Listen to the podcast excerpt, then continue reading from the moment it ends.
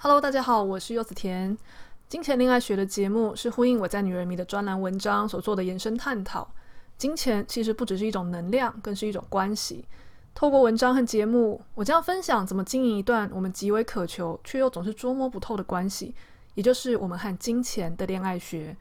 如果还没有看过文章的朋友，连接会放在节目内容，或是上网搜寻“柚子甜金钱恋爱学”，就可以找到文章喽。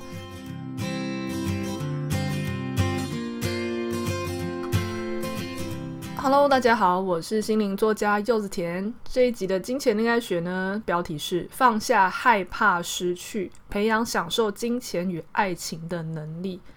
不过在开始之前呢、啊，我再提醒大家一下。好像还是有一些人不知道，我这个呃金钱恋爱学的单元其实是绑定女人迷的专栏哦。所谓的绑定，并不是我写了一篇女人迷的专栏，然后我直接照念，并不是这样子。因为大家听我在后面讲，其实很多都是蛮即兴发挥、蛮口语的。虽然有一些内容或是有一些故事会引用我在女人迷的专栏里面举的例子。但常常都不太一样，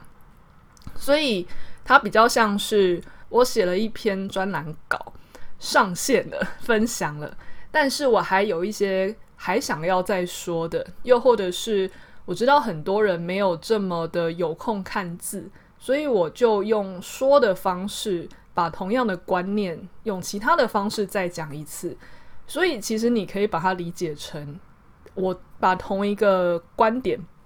用文字和声音不同的再创造一次，所以并不是我这个 podcast 就是一个独立的 podcast，因为有些东西虽然我尽可能在 podcast 讲清楚了，但是如果没有看专栏原文的话，可能有一点难懂，所以我都会建议大家，如果想要听金钱恋爱学的话，你不妨在听之前先看我的内容栏的地方会有。呃，分享那个文章原始的连接，你可以先看过，又或者是你如果发现这几集听下来，你好像很能够跟上这个 podcast，直接讲你就可以懂。OK，那当然也可以，你就是听我说，然后我还是会鼓励回去看一下原文啦，因为 podcast 毕竟它比较像是聊天。虽然我尽可能的在里面注入含金量，可是那一些比较层层叠叠的逻辑啊，还是要用文字看，它才比较有堆叠的效果。其实我一直都觉得文字这个载体跟 podcast 这这两个东西，它的效果其实是不太一样的。因为看文字的时候，你通常不太会一边做其他事情，所以你大脑空了很多。嗯，你可以说是记忆体吧，效能下来陪你去消化那个东西。那你内化跟扎根跟思考才是效果最好的。可是我们现在的人都很忙，嗯，不会一天到晚有这么大量的时间可以坐下来一直看、一直思考、一直看、一直思考。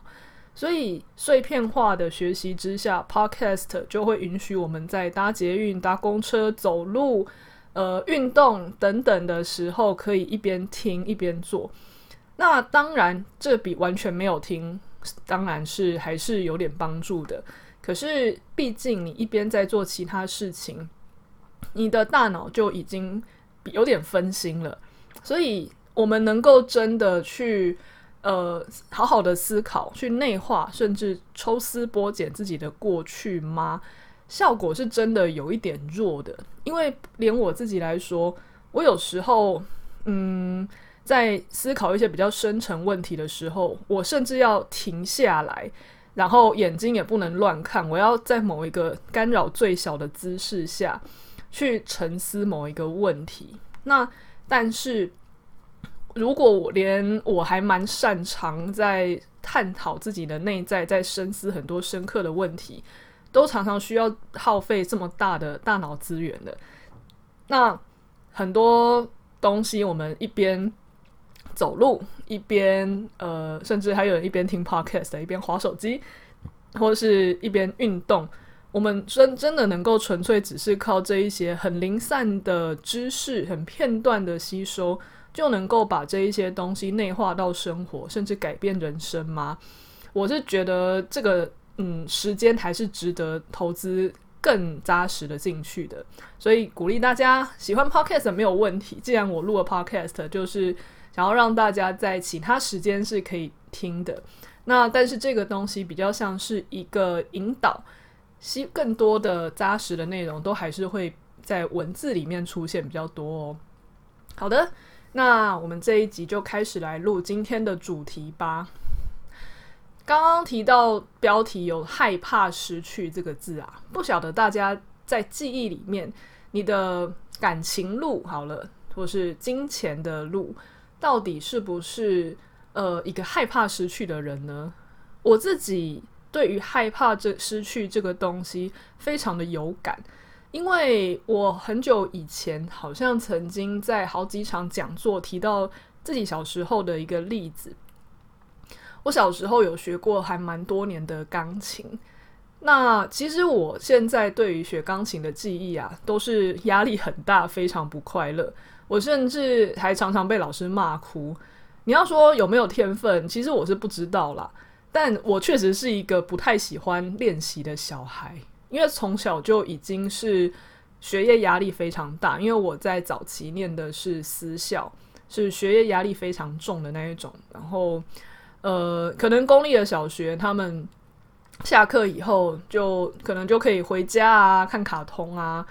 功课也没有这么多。可是私立学校啊，毕竟想要证明给家长看，他们很专注在教育，所以他的那种。课业要求，然后教的那种东西的艰深度，其实都非常的高。那对于小孩来说，在那样的环境下，自然是非常辛苦嘛。那那个情况下，还要再去学钢琴的时候，你除了嗯没有时间练习是一种，再来就是小孩子本来就爱玩，那你让一个小孩子写完功课已经很辛苦了，还要再去。呃，钢琴前面很无聊，在那边哆瑞咪发嗦发咪瑞哆，你就会觉得我无法享受，我觉得很痛苦。那你练得不好，老师就是看你回家根本就只有练个一两次，他当然会觉得你在浪费他时间嘛。所以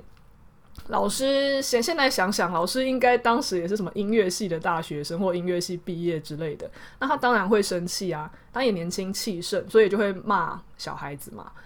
那当我当时还这么小的时候，就常常被骂哭。我现在还常常记得弹琴的手是抖的，然后眼泪一直就是流到我的嘴巴，然后然后鼻涕也流在流到嘴巴，就吃起来咸咸的。但是怕到完全不敢擦眼泪，这种害怕程度。这个前提下，我们都会想说，那这个小孩这么不喜欢练琴，应该就让他停了吧。所以当时啊，钢琴老师也曾经建议。家人就是爸妈说，你要不要问这个小孩，他到底是不是真的想学钢琴？如果他不想学，就不要勉强。然后爸妈当时也曾经问过我很多次，你如果这么不想学，你就不要学。我们现在以一个成熟大人的角度回头看，都会觉得这小孩子应该就会像放飞自我的那种鸟，然后就马上就说：“好好好，我不要学，我不要学。”结果呢，猜错了。当时的我，只要每次呃听到老师或是爸妈就是这样说的时候，我马上就会哭求说：“我不要，我不要，我还是要学，我还是要学，我保证我会认真练习。”可是我每次讲那样讲完，我还是不会练习啊，就是还是很勉强的在那边混时间，最后又还是弹得不好。最后到底怎么样结束，我也不太记得，可能是因为呃升上几年级，课业压力比较大，就顺势停掉了吧。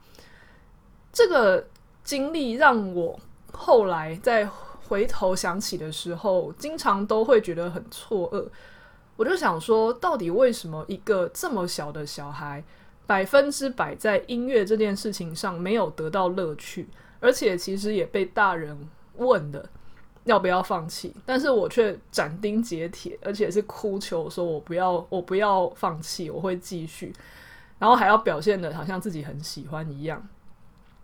直到我接触身心灵之后，我才发现，其实我天生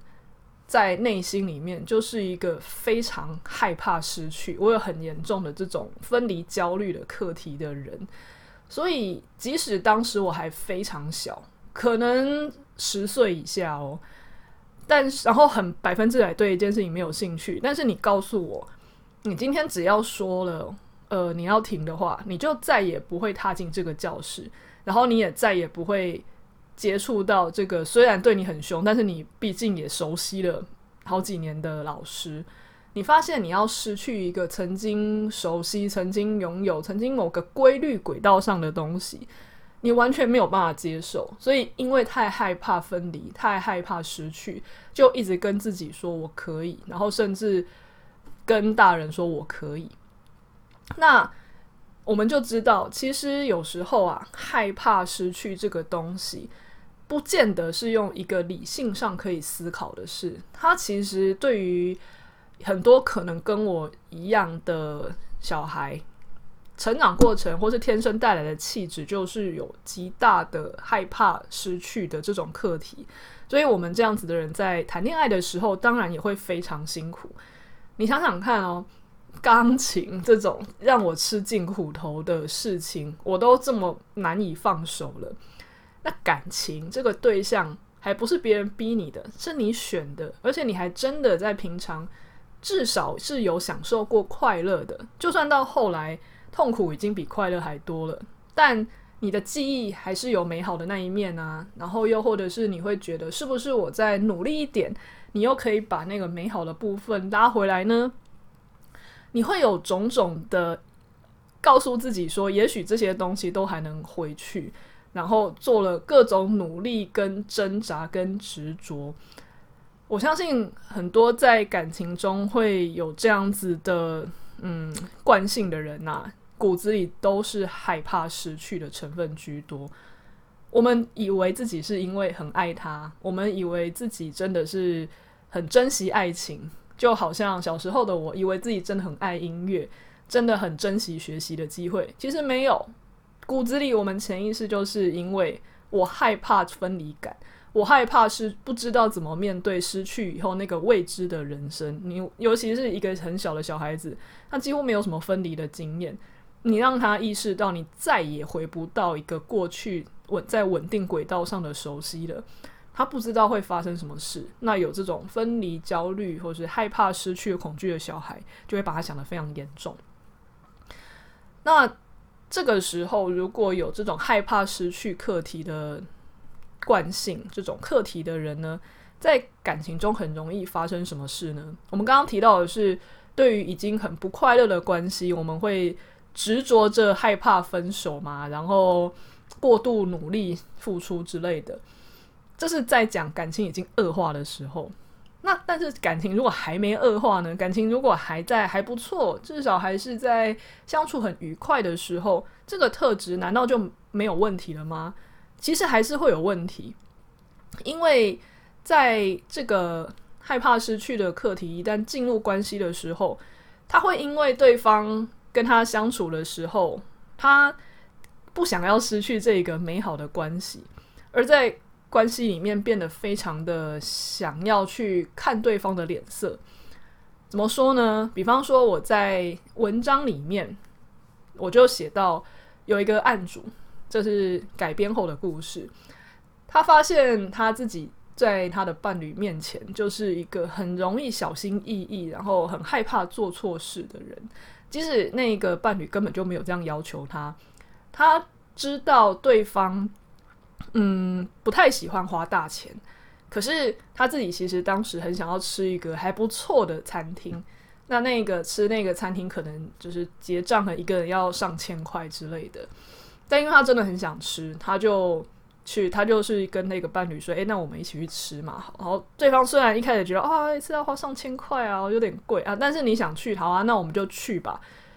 结果这个案主说，他在吃饭的时候超级坐立难安的，只要对方开始对上来的菜色有一点皱眉，或是说：“诶，这个是不是没熟？”或是呃，这个东西为什么会用这种方式料理？或是只是不讲话。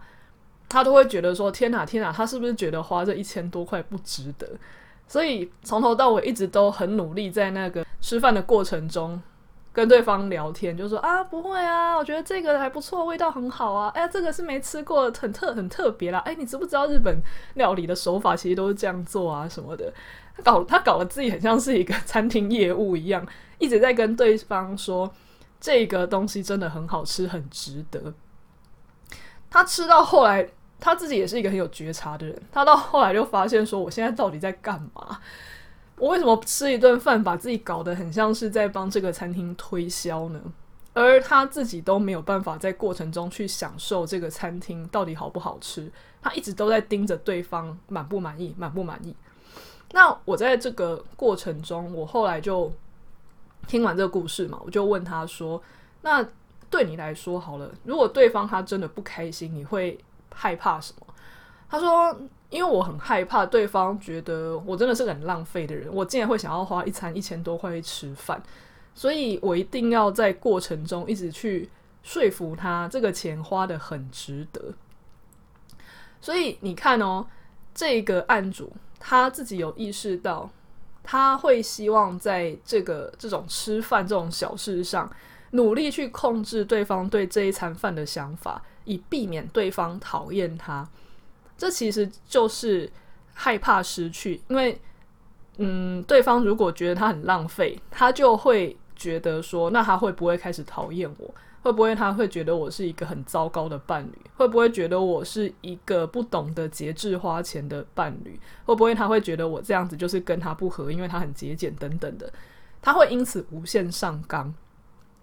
所以他连最小最小的只是一餐饭的钱。他都会想要去控制对方，有点像是控制损害吗？做损害控制，即使是一个嗯，在长远的感感情长流中的记录里面，可能就只是某个小小的差错，甚至不见得是差错，他就只是一个彼此不一样感受的体验，他都不想要冒这个险。那你就知道，即使是害怕失去这样子的。感受害怕失去这样的课题，在热恋期或是在关系还没有出问题的时候，它都可以让一个人非常紧张和患得患失到这样强烈的境界。我在这边拿、啊，就是觉得大家可以思考一下：如果你刚刚听前面的这种很害怕失去，或是你发现自己在感情中真的很执着、很不愿意放手、很容易患得患失的时候。你不妨在这个时候也按一下暂停键，会回去思考，你在感情中是不是也常常会有过度担心对方生气、过度配合对方这样子的焦虑感？那也许我们平常都把它包装在哦，没有啊，那是因为我很爱他，所以我才会这么在意他，这么照顾他。又或者是有些人可能会包装成说啊，我就是希望开他他开心嘛。但是我们等一下讲下去，你就会知道，这个单纯希望他开心，和我们这种患得患失的感受，其实是完全不一样的频率的。我们在患得患失，太呃，因为想要去把事情做到最好，不希望对方讨厌自己，这样的能量，你可以说情绪，其实底层是有很大的焦虑。所以回想一下，你最近一次。或是你印象中很深的一次，你过度的去讨好，或是希望对方开心的事情是什么？去觉察一下，你在关系中是不是就有这种害怕失去的课题呢？那接下来我们又该怎么做比较好呢？当时我去跟这个案主说，其实那一餐饭啊就已经吃了，你不可能在。中间发现哦，他好像不开心，然后就跟他说：“哦，好，那我们不要吃，我们中间结账走人，不可能嘛。”而且我相信他也不会这样做，因为这样子有可能对方感觉更差，所以他也不可能让这种事发生。我跟他说，感情这个东西实际上不会因为你做对一件事或做错一件事就有一个很大的翻盘。感情这种事情其实是当你只要相处的愉快融洽的时候。对方其实是会给你更多的包容，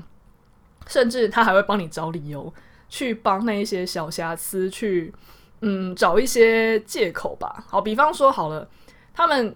到这些假设今天这个伴侣他真的觉得一餐花一千多在这一间餐厅真的不值得，可是他发现跟你去的过程中，看你吃得很开心啊，然后你真的觉得很满足，然后在过程中，嗯、呃，很认真的拍照，然后甚至跟他聊天的样子也非常开心。他甚至有可能会跟自己说：“啊，好啦好啦，你开心就好啦。虽然我觉得以食物来说，一千多块真的不值得，但是你很开心啊，所以这个钱我觉得就花的值得。一个关系的场域氛围，如果是轻松愉快的好感觉，它其实会把很多事情的周转余地都会打开的。所以我就跟这个案主说。”你下次再遇到类似这样的事情啊，你其实专注于你自己开不开心就好。但专注于你自己开不开心，不是你去那个地方耶，太好了，我都花一千多块来了，然后我就自己吃自己的，然后呃完全不管对方，不是不是这种看起来很像自私的，只顾自己开心，而是我们最终目的是那个场域是要开心的。那如果我们心里一直很担心对方讨厌自己，我们要怎么样让场域开心呢？所以，当你又很担心说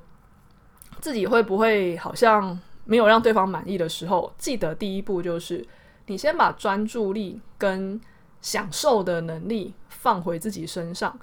你比方说以这个案主的例子，你先去看，哇，这个地方的 buffet 都有很多我爱吃的海鲜耶，哇，那个地方有好多蛋糕，我等一下要吃，然后甚至我也要跟伴侣讨论等一下要吃什么，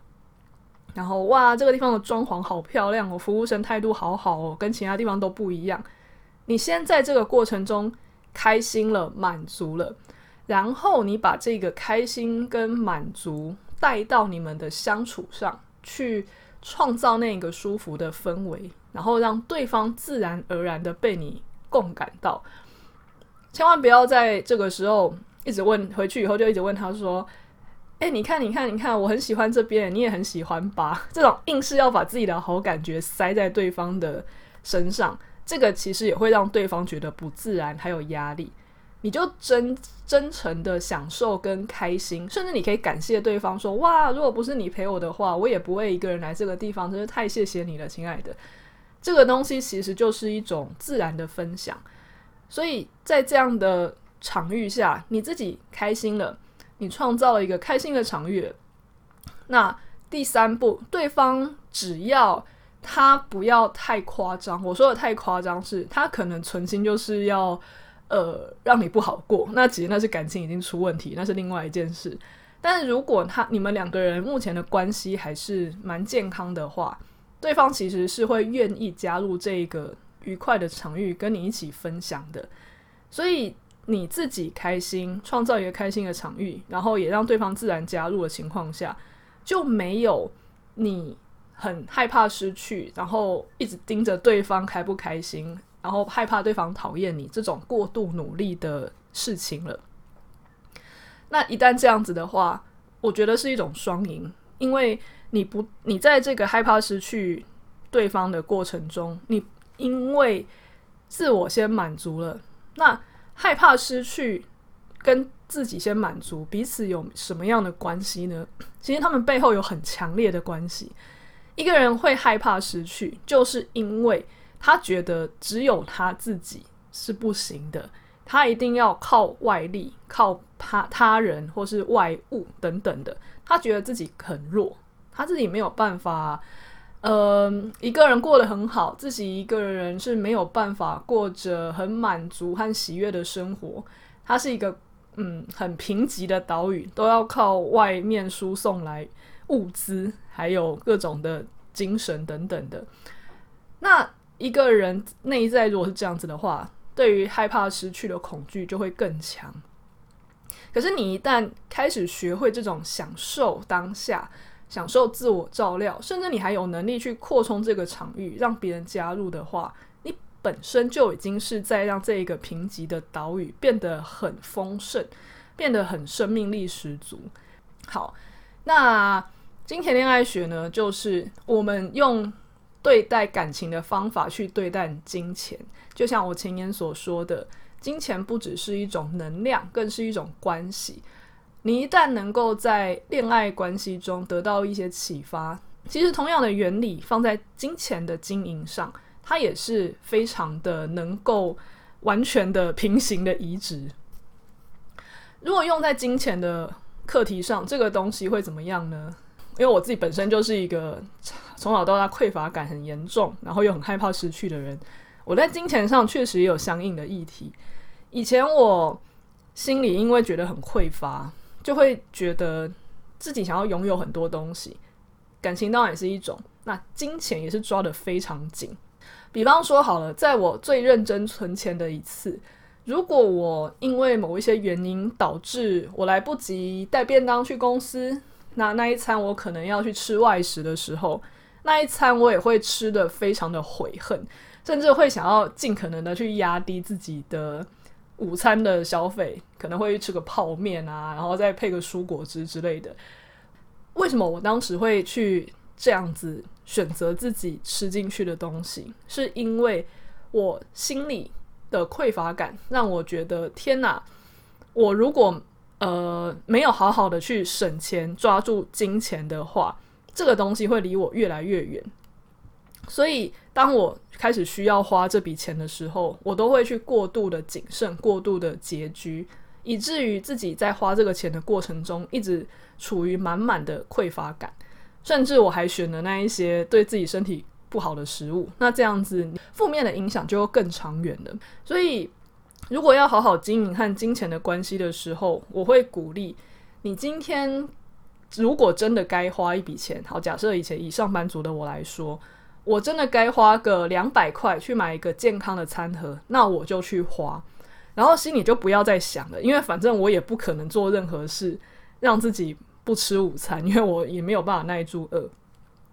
但是我真的买了一个两百块的健康餐盒的时候，我就好好的去享受它。我去享受说，哇，这个餐盒两百块真的很值得耶！它里面真的很多原型的食物啊，甚至不会过度烹调啊，啊，酱料也非常的清爽啊，吃完身体不会沉沉的，好棒哦！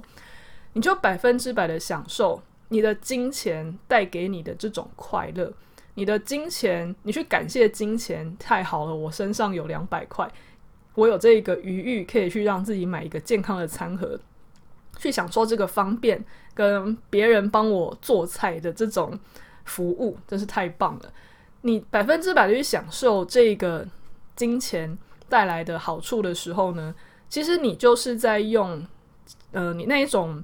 自我照顾啊、享受啊，还有感受到自己有资源的这一些意念，去疗愈心理这种匮乏的议题。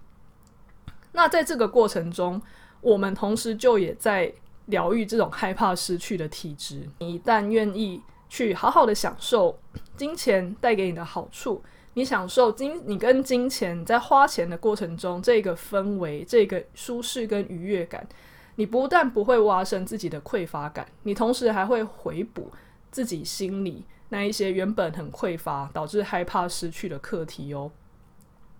那在这个过程中，也许有些人会说：“诶……柚子，你这样建议啊，会不会让人以后都太爱乱花钱？因为我只要享受嘛，耶，享受。那买手摇饮也是享受啊，然后呃，买甜食也是享受啊。反正只要我我让我有好感觉的东西，我就感谢，然后开心的花就好嘛。嗯，如果我们真的有觉察的话，我们会意识到那个花。钱的时候，你到底是真的舒服、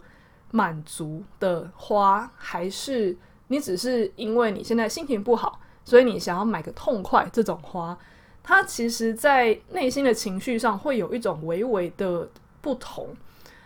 比方说，我在买两百块的健康便当的时候，我感受到的是一种自我照料的快乐。但是我如果吃完那个便当，然后其实我已经饱了。可是我又嘴馋，跑去买外面去买了一个呃高糖的饮料。那其实我心里感觉到的是一种，我好想要让胃里再被刺激一下，我想要去呃痛快，我想要去喝冰冰凉凉的甜的东西去刺激我的大脑。你的身心其实会感觉得出来，这两者，前者是嗯一种朴实跟舒适的愉悦，你感受到的是滋养；但是后者你会感受到的是刺激。其实那是不同的感觉。也许有些人他们第一时间会有一点难分辨，而我也没有办法百分之百告诉大家有什么标准，一定这个花费就叫做滋养。那另外一个花费就叫做是刺激。那但是对每一个人来说，如果能够慢慢的去觉察我花这个花费对自己身心是不是有益，而我在过程中我也感激跟享受的话，其实你在跟金钱的关系是不会因为你花钱而受到危害的，反而你跟金钱的关系和运势。都会因为你的匮乏感下降而能够越来越好哦。好，那我觉得今天讲的东西啊，它确实也会有一点繁复，因为光是要讲爱情之间的匮乏感，它其实就已经可以是很多篇文章了。但我又把金钱的关系套进来，这个确实不会是一天两天，或是你看一两篇文章马上就能够消化的。那匮乏感跟自我照料之间的关系，我平常也很常在说，跟很常在写。其实要在这么短时间，现在录音看已经是三十三分，呃，要在三十三分钟把好几大块东西能够结合起来，它真的不是这么容易。那希望我今天的这一些呃分享，能够让大家对于在金钱这件事情上好好享受。治愈匮乏感，然后减少害怕失去的课题，这样子的逻辑上有更清楚的概念。好，那一样，如果大家有兴趣看文章的本体，就可以在内容栏的地方去找到连接。如果觉得我的文章对你有帮助的话呢，我的抖内连接放在同样的地方哦。谢谢大家，我们下次再见，拜拜。